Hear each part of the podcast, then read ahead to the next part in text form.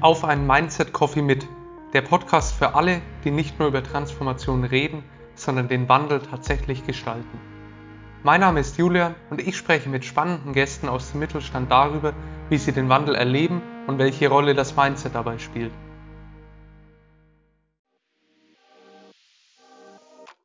Spürt auch dein Unternehmen die Auswirkungen des Fachkräftemangels? Du bist nicht allein. Die Wirtschaft sieht sich einer beispiellosen Herausforderung konfrontiert und wir alle fragen uns, wie bleiben wir langfristig erfolgreich? Das erfährst du beim Mindset Festival am 22. November 2023 in Nürnberg, beim deutschlandweit ersten Festival für digitales Mindset. Ein Tag voller Impulse, Workshops, Netzwerkmöglichkeiten und Best Practices. Bist du bereit, dich der Herausforderungen zu stellen und die Zukunft deines Unternehmens aktiv zu gestalten? Dann freue ich mich, wenn wir uns im November beim Mindset Festival in Nürnberg sehen.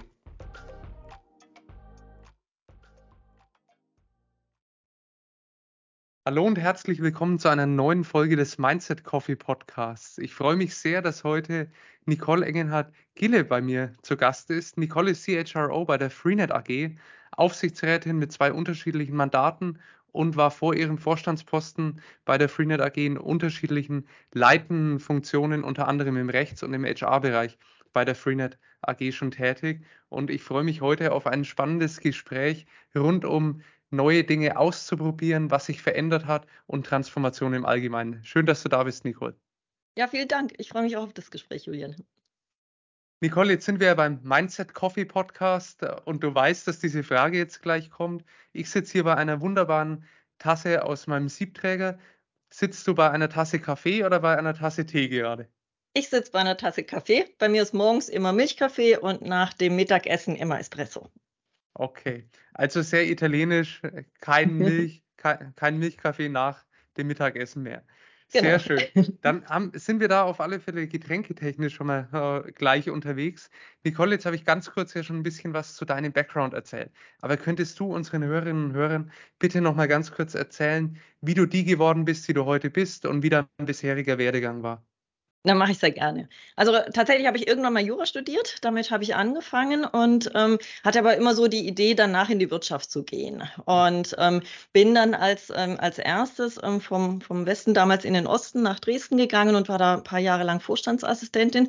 Und es war für mich wirklich spannend, weil ich ähm, in so einer Phase, auch wo im Osten sehr viel im Umbau und im Aufbau war und sich sehr viel bewegt hat, wirklich auch sehen konnte, wie funktioniert ein Unternehmen, was sind so Abhängigkeiten und hatte dann ähm, Anfang oder, oder Ende der, der ähm, 1999 hatte ich dann einen Anruf bekommen, ob ich nicht zu Freenet kommen möchte, nach Hamburg. Das war ja damals ähm, wirklich ein Start-up in dieser Internetphase und wir sind dann ähm, Ende 1999 in die Börse gegangen mit dem ersten oder mit einem der ersten Online-Portale. Und äh, Freenet war ja damals der erste grundgebührenfreie Online-Dienst, weil die Einwahl hat ja damals noch was gekostet und wir waren wirklich ganz klassisch Start-up und dort habe ich dann angefangen, also ein bisschen mehr auf der, auf der rechtlichen Ebene, wo ich MA gemacht habe und habe dann die Rechtsabteilung aufgebaut. Und was haben wir gemerkt in der Zeit? Wir hatten natürlich sehr viele Firmen, die wir, kleine Startups, die wir gekauft haben, und die hatten alle sehr unterschiedliche Kulturen. Und ähm, wir waren ja schon als börsennotierte Gesellschaft, hatten wir ja schon das Thema, dass wir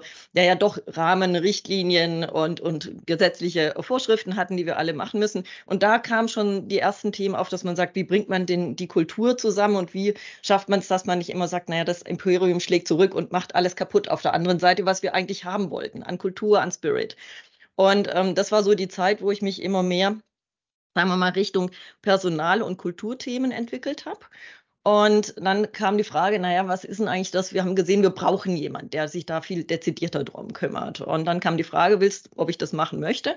Und habe ich gesagt, ja, möchte ich machen. Und dann kam so die, ah, du hast doch Jura studiert, schmeiß das doch nicht weg. Und Personal war ja damals doch deutlich mehr äh, verwalten und weniger gestalten. Und dann habe ich aber gesagt, nee, ich habe aber Lust drauf, ich möchte das machen, weil ich möchte eigentlich HR-Arbeit gestalten. Ich glaube, wir brauchen was anderes. Und es war für mich wirklich schön, weil ich hatte bei, bei der Freenet die Möglichkeit, sehr viele Dinge auszuprobieren zu gucken, ob es funktioniert. Und es hat auch nicht alles funktioniert und dann wieder zu sagen, nee, okay, wir machen es doch anders. Und ähm, das ist auch, glaube ich, ein Teil dessen, was die, die Freenet in der DNA wirklich, wirklich auszeichnet. Mhm. Also von Anfang an ein sehr iteratives Vorgehen und dort viele, viele Dinge ausprobiert und dann geschaut, was passt wirklich. Als du dann zu Freenet kamst, Nicole, wie viele Mitarbeitende wart ihr damals und wie viele seid ihr heute? Nur, dass man das mal ein bisschen einordnen kann. Ich glaube, als ich zu Freenet gekommen bin, war ich irgendwie Nummer 57 oder sowas. und heute sind wir so rund 3700 Mitarbeitende. Wow. Das hm. heißt, äh, da wirklich ein enormes Wachstum ja über die letzten Jahre mitgenommen äh, und mitgemacht. Und du hast äh, einmal zu mir gesagt, wir waren agil, als es noch gar nicht modern war. Äh, Nicole, was meinst du denn damit und was steckt hinter dieser Aussage für dich? Für mich ist da, schwingt da ein bisschen Kritik, nämlich auch an diesem Hypewort agiles Arbeiten mit. Ja, ja, auf jeden Fall. Ähm, tatsächlich ist es ja so, als wir ähm, als Start-up waren, da ging es ja wirklich drum, äh, deswegen sage ich, wir haben eine agile ähm, DNA, wir waren wirklich, wir waren flexibel, wir waren anpassungsfähig, wir waren extrem auf den Kunden konzentriert oder fokussiert. Wir hatten dann wirklich gesagt, wir machen Launch and Learn. Wir hatten ein Produkt, weil niemand wusste, wie Internet funktioniert und wie die Produkte funktionieren, was einfach neu war. Und dann zu sagen, man geht mit was an Start, dann holt man Feedback ein, von Kunden. Dann äh, in iterativen Prozessen macht man weiter. Und wenn es gar nicht funktioniert hat, dann war dieses Thema so fail fast, dann hat man es auch gelassen, weil man gemerkt hat, es, es geht einfach nicht. Wir hatten damals Modelle, die sind heute, funktionieren die, aber es war einfach neu und die Menschen müssen ja auch gucken, was, zu was sind sie bereit ähm, oder zu was waren sie bereit zu dem damaligen Zeitpunkt. Und glaube, das, was uns da wirklich auszeichnet, ist, dass wir offen sind und dass wir sehr schnell in der Lage waren, über all die Jahre in einem sehr volatilen Markt uns an Veränderungen anzupassen.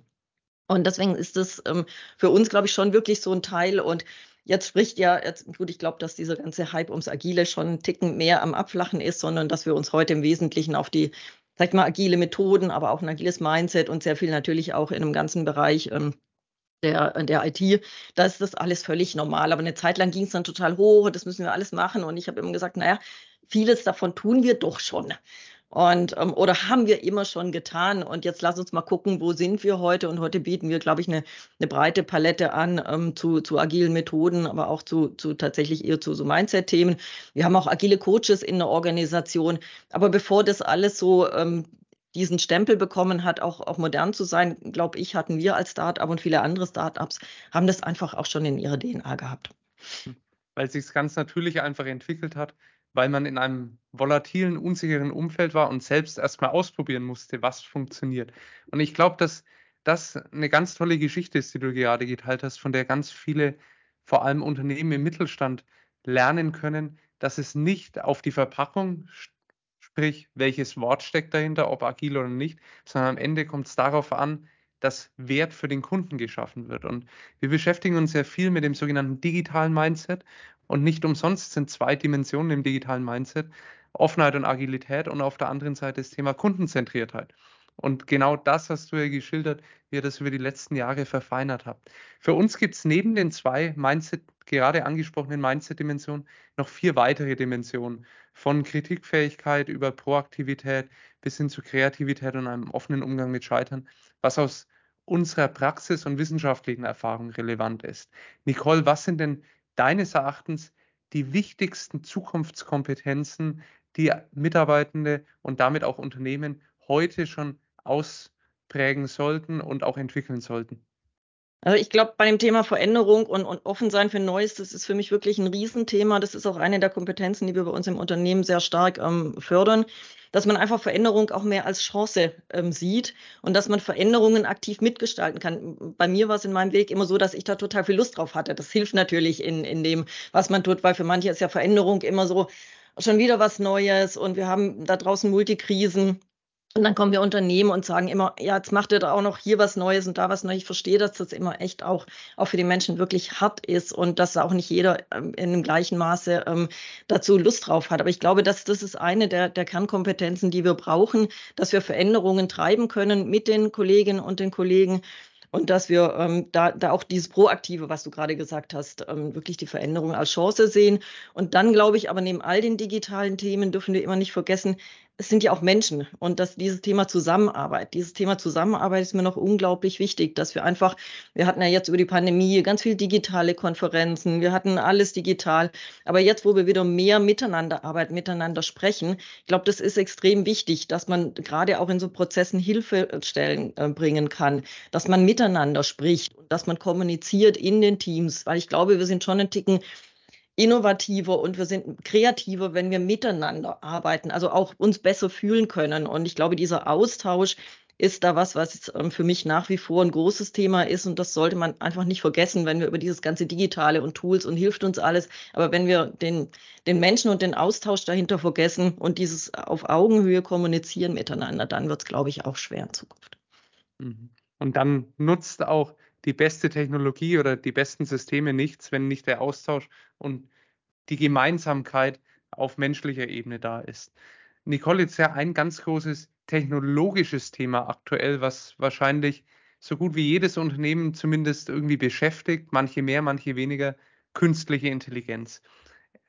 Ein Buzzword, was dieses Jahr rauf und runter dekliniert wird. Wie geht ihr denn bei Freenet mit KI um? Nutzt ihr KI-Anwendungen? Äh, wie ist das Interesse der Mitarbeitenden? Und sind vielleicht auch Ängste da, wenn man sieht, oh Gott, was kann jetzt so eine generative KI heute schon und wie schaut das in Zukunft erst aus? Ja, also wir nutzen KI und ähm, für uns war auch das ein Thema, dass wir sagen, wir sind ohnehin ja ein digitales Unternehmen und wir sind sehr offen auch für neue Technologien und probieren auch sehr gerne mal was aus. Was wir da machen, ist natürlich, dass wir, ähm, was, was alle jetzt äh, oder in alle Munde war, dass wir ChatGPT, da haben wir sehr früh ähm, damit angefangen, als es am Start war. Und da war ja die oder ist die große Sorge, was passiert mit den Daten? Datenschutz ist ein großes Thema. Und ähm, wir haben ganz am Anfang haben wir schon ähm, Townhalls gemacht. Dann hat sich der, ähm, also der CEO und der CTO haben sich ganz, ähm, ganz explizit auch mit eingesetzt, haben gesagt, das ist für uns ein total wichtiges Thema. Wir hatten Townhalls, wir haben immer noch eine regelmäßige Runde von, von Mitarbeitenden, die sich alle zwei Wochen treffen und da austauschen zu dem Thema, dass man einfach sagt, wie probieren wir es in der Fläche aus, was können wir tun? Und ähm, was wir dann aber gemacht haben und was uns natürlich geholfen hat, ist, dass wir eine firmeneigene ChatGPT-Anwendung haben, so dass die Daten sicher sind und wir dort natürlich die Möglichkeit haben, sehr viel in einem geschützteren Raum auch damit zu arbeiten. Und ähm, für uns ist es wirklich, dass wir sagen, für uns ist es ein Effizienzgewinn, für uns ist es wie ein Assistent, probiert es aus, es soll euch Arbeit abnehmen. Und das war für uns extrem wichtig, dass wir sagen, wir, wir lassen dann sicheren Raum für die Nutzung ähm, für, die, für die Kolleginnen und für die Kollegen, um einfach Technologie auszuprobieren. Und wir haben uns halt auch gefragt, und das fragt sich gerade unsere unsere IT auch, was ist denn eigentlich der Painpoint? Für was helfen uns denn die, die KI? Was sind denn die Anwendungsfälle? Und da wirklich in der Diskussion in den Gruppen reinzugehen und sich auch gegenseitig ähm, Wissen zu teilen und zu sagen, das hat gut funktioniert, da hat es nicht gut funktioniert. Wir, wir, alle wissen natürlich, ich muss die KI auch kontrollieren. Sie ist ja nicht was, was fehlerfrei ist, sondern die lernt ja auch mit uns. Und ich glaube, da ähm, ist es was, wo wir sagen, da, da haben wir extrem viel Interesse dran, dass wir alle Mitarbeiter beteiligen, die sich auch beteiligen wollen. Ich glaube, das, das zeichnet uns da nochmal aus. Und was wir jetzt neu haben, das ist allerdings dann, ähm, das kommt jetzt in einem, in einem Test, dass wir Copilot haben. Das ist ja so die Integration von KI in die, in die Office-Produkte. Und ähm, da kann zum Beispiel Sprache in Text umgewandelt worden. Ich kann ein Protokoll schreiben lassen. Ich kann mir aber auch eine Zusammenfassung geben. Ich kann mir ähm, von einem E-Mail-Thread eine Zusammenfassung geben. Ich kann mir Antworten vorschlagen lassen. Und da gibt es eine ganze Anzahl an Anwendungsfällen. Und, und da geht es wirklich auch drum um Mitarbeiterbefähigung. Wie, wie lernen denn die Mitarbeiter auch ganz bewusst das ähm, anzuwenden. Und jetzt in dem Test ist es auch extrem wichtig, auch für die, für die IT bei uns, dass wir auch die Kritiker mitmachen lassen. Die, die sagen, habe ich eigentlich keine Lust drauf und glaube ich nicht dran. Und dass wir da wirklich auch ähm, kritisches Feedback einsammeln und auch die Ängste verstehen, die im Raum sind. Und im Idealfall natürlich auch sie aus dem Weg räumen können weil der Co-Pilot soll ja keinen Menschen klassisch ersetzen, sondern er soll wie so ein Co-Pilot mit Rat und Tat zur Seite stehen. Und ich glaube, das ist ähm, so der Punkt, wo wir sagen, da wollen wir, ähm, da wollen wir reingehen, auch in die, in die mhm. Ängste und die Themen für die Mitarbeiter. Ein kurzer Hinweis in eigener Sache mit einem tollen neuen Angebot für alle Hörerinnen und Hörer unseres Mindset Coffee Podcasts. Das Ziel unseres Podcasts ist, spannende Geschichten rund um digitales Mindset und digitale Transformation immer mit einem starken Praxisbezug zu berichten. Das Ganze führen wir jetzt noch auf einer anderen Ebene weiter, indem wir die Mindset Community ins Leben rufen. Die Mindset Community ist ein kostenloser Service, wo sich jeder von Ihnen, von euch eintragen kann. Einfach ganz kurz mit der E-Mail-Adresse. Dann gibt man an, an welchem Tag man denn prinzipiell Zeit hätte, sich über digitales Mindset auszutauschen und wird dann per Zufall einem anderen Mitglied aus der Mindset Community zugelost und bekommt dann eine Kalendereinladung für diesen Tag, den man angegeben hat und kann somit spannende neue Leute aus der Community kennenlernen und sich immer wieder über digitales Mindset, Praxistipps und Beispiele aus dem eigenen Alltag austauschen. Wenn das also spannend für dich klingt, dann melde dich doch gerne direkt unter Mindset Community an. Den Link verlinken wir in den Show Notes. Ganz viel Spaß dabei und jetzt viel Spaß beim weiteren Hören des Podcasts.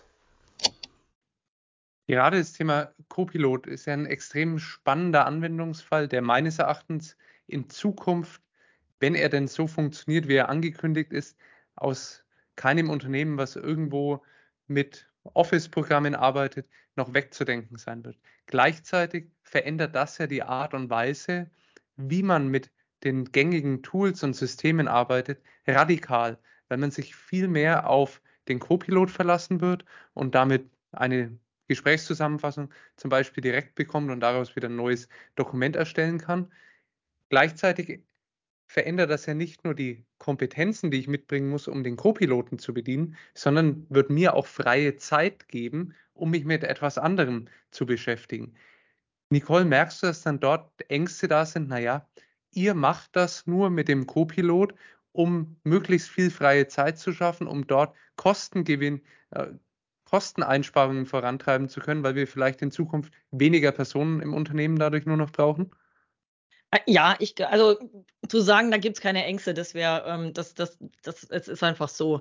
Die haben natürlich auch zum Teil Angst, dass ihr Job in Zukunft wegfällt oder auch die Angst, abgehängt zu werden von technischen Entwicklungen, wenn ich in einem Bereich bin, der halt nicht so technisch ist und nicht so modern. Und ich glaube, das sind die, die Themen, die einfach da sind und mit denen muss man umgehen. Und aber auch, ähm, was ich höre, ich habe einfach Angst, dass ich was falsch mache mit der KI und da auch einfach über die Anwendungsfälle kommen, als Führungskraft da mit den Menschen zu arbeiten, sie was ausprobieren zu lassen und dann, wie gesagt, den Raum für, für Fragen und für Kritik zu geben und die dann auch einzusammeln und ernst zu nehmen und dann mit den Menschen zu arbeiten. Natürlich, wir, KI soll ja zum Effizienzgewinn auch helfen.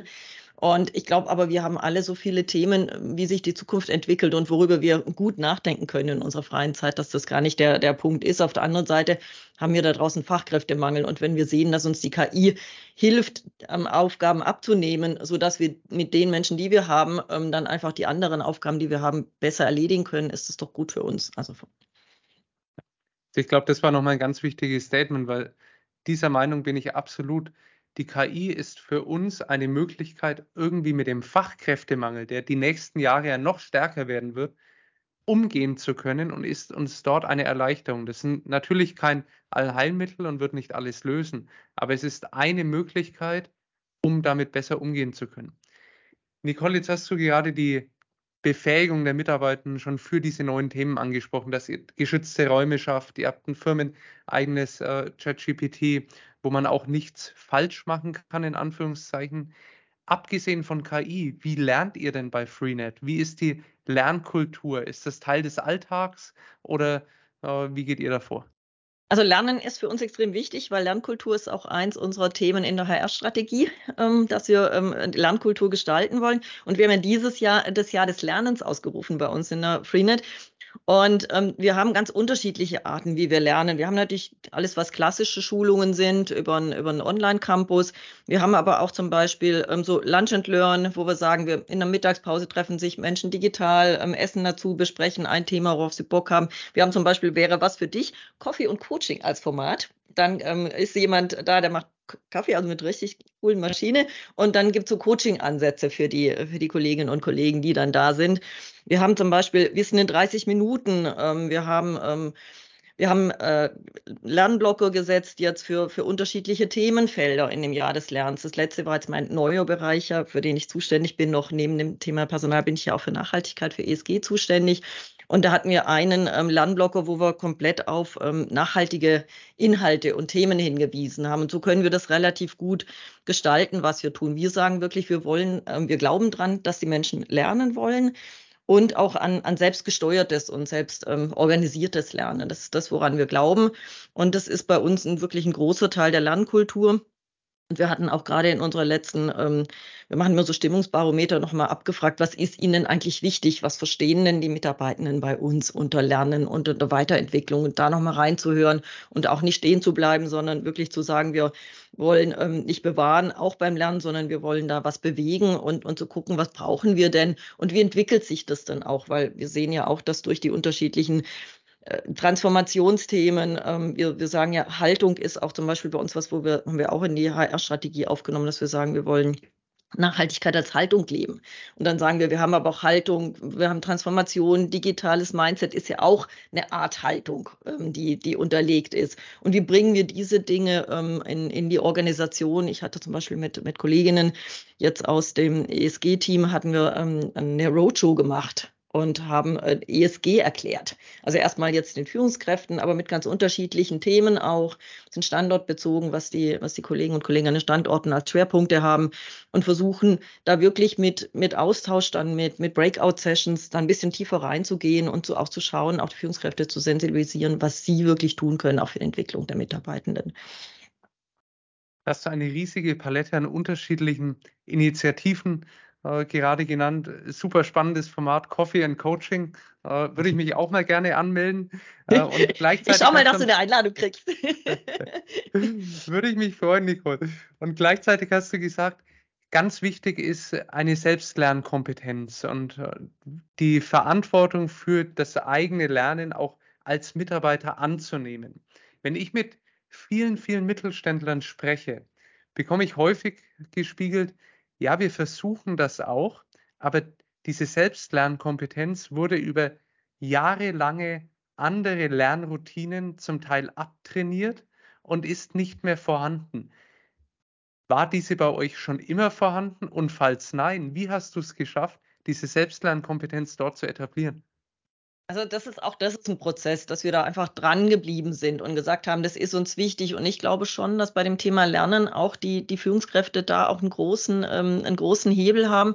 Wir haben zum Beispiel in so Jahresentwicklungsgesprächen, die nennen wir ähm, tatsächlich Entwicklungsgespräche, weil eigentlich ein, ein sehr wichtiger Teil ist, wie sieht die Entwicklung aus? Und da hat die Führungskraft natürlich zusammen mit den Mitarbeitenden in dem Gespräch eine, eine gute Möglichkeit zu sagen, was ist es, was du brauchst?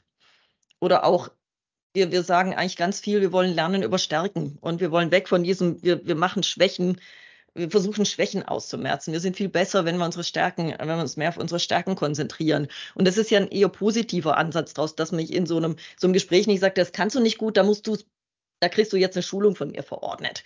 Weil das ist ja was, was worauf dann niemand Lust hat, wo man sagt, ah, ich habe schon Widerstand, jetzt sagt die, ich kann das nicht und was soll ich denn das jetzt? Und das habe ich ja schon dreimal gemacht und und ich will es auch gar nicht machen, sondern eher drauf zu gucken, was, was kann jemand gut und wie kann man das entwickeln und in dem Gespräch und in dem Austausch natürlich aber auch ein, ein Stück Vertrauen aufzubauen, dass ich äh, geschützt lernen kann und dass ich mir auch mal was raussuchen kann, das vielleicht nicht direkt nur im Zusammenhang mit meiner, mit meiner Tätigkeit stehe. Und da sind wir halt relativ offen, dass wir sagen, man kann eigentlich es gibt natürlich Dinge, die muss ich anmelden, aber viele sind einfach frei verfügbar. Und da kann ich alles Mögliche machen. Da kann ich auch über Achtsamkeit, über Selbstwirksamkeit, ähm, über Stärken stärken, da kann ich mir alles raussuchen. Und ähm, da einfach zu ermutigen und in den Gesprächen wirklich reinzugehen und zu sagen, guck mal, du sagst doch auch zu mir, du möchtest dich weiterentwickeln. Wie können wir es gemeinsam tun und da den Weg gehen?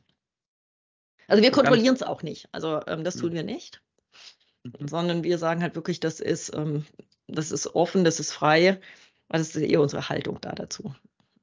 Finde ich am Schluss nochmal ein ganz starkes Statement, dass du sagst, wir kontrollieren nicht. Und wenn ich das mal zusammenfasse, Führungskräfte müssen es vorleben und das auch aktiv auf die Agenda setzen. Nummer zwei, Vertrauen schenken. Und Nummer drei, die Freiheit zu geben, dass es nicht zwingend die ja, die Weiterbildung sein muss, die total viel jetzt für den Alltag gerade schon bringt, sondern vielleicht langfristig auch woanders einfach was äh, mit sich bringt, was eine Person weiterentwickelt. Nicole, jetzt haben wir gerade auf das Unternehmen geschaut. Wie entwickelst du dich denn ganz persönlich weiter? Hast du eigene Lernroutinen? Ja, also ich bin eigentlich ziemlich vielfältig interessiert in dem, was ich tue. Ich lese zum einen extrem gerne, dann gehe ich auch sehr gerne auf Konferenzen und gehe da wirklich in den Austausch, schau mal, wie machen es denn andere, überlege dann so ein bisschen, wie kann ich was davon adaptieren? Ähm, wie gehen wir damit um? Ich höre mir Podcasts an. Ähm, zum Beispiel, ich fahre, wenn ich ähm, tatsächlich bin ich mehr unterwegs, dann finde ich, hilft mir das, dann kriege ich auch nochmal Input, dann kriege ich Inspiration. Wir waren ähm, vor, vor kurzem auf dem Female Future Day in Berlin, wo ganz viele Frauen zusammengekommen sind, wo wir ein bisschen besser nochmal verstanden haben, was ist denn diese Diversität auch in den Unternehmen, was können wir mitnehmen, was sind denn Wünsche und, und Themen der Frauen. Also so bin ich, eigentlich ziemlich offen beim Lernen. Und ähm, wenn ich auf meine Stärken gucke, dann ist Liebe zum Lernen und weiter zu, sich mich selber weiterzuentwickeln, ist da ein großer, ist da ein großer Punkt. Und ich persönlich habe auch immer noch ähm, einen Coach und, oder mache so eine Supervision so drei, vier Mal im Jahr, wo ich nochmal ganz persönlich Feedback bekomme, weil mir ist das wichtig, weil je höher du kommst, desto schwerer wird es ja auch ein ehrliches Feedback zu bekommen und da nochmal wirklich gespiegelt zu bekommen auch wenn ich bespreche, ich hatte Situationen, wo es einfach anders gelaufen ist, wie ich es erwartet habe, oder warum hat was nicht funktioniert, dann mal zu sagen, guck nochmal drauf, woran könnte es denn gelegen haben, oder was ist denn auch mein eigener Punkt? Ähm, war ich zu schnell? Ähm, Habe ich zu viel erwartet? Was sind denn so die, die Dinge, warum hat es nicht funktioniert? Gib mir mal eine Idee. Und da kriege ich dann zum Teil schon ein sehr offenes und ein sehr klares Feedback zu Dingen. Und das hilft mir aber auch, um mich weiterzuentwickeln.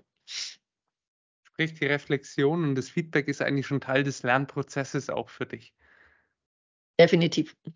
Jetzt bist du ja schon sehr lange im Bereich HR tätig. Wenn du mal auf die letzten Jahre schaust, was waren denn deines Erachtens so die großen Trends, die sich im HR-Bereich abgezeichnet haben?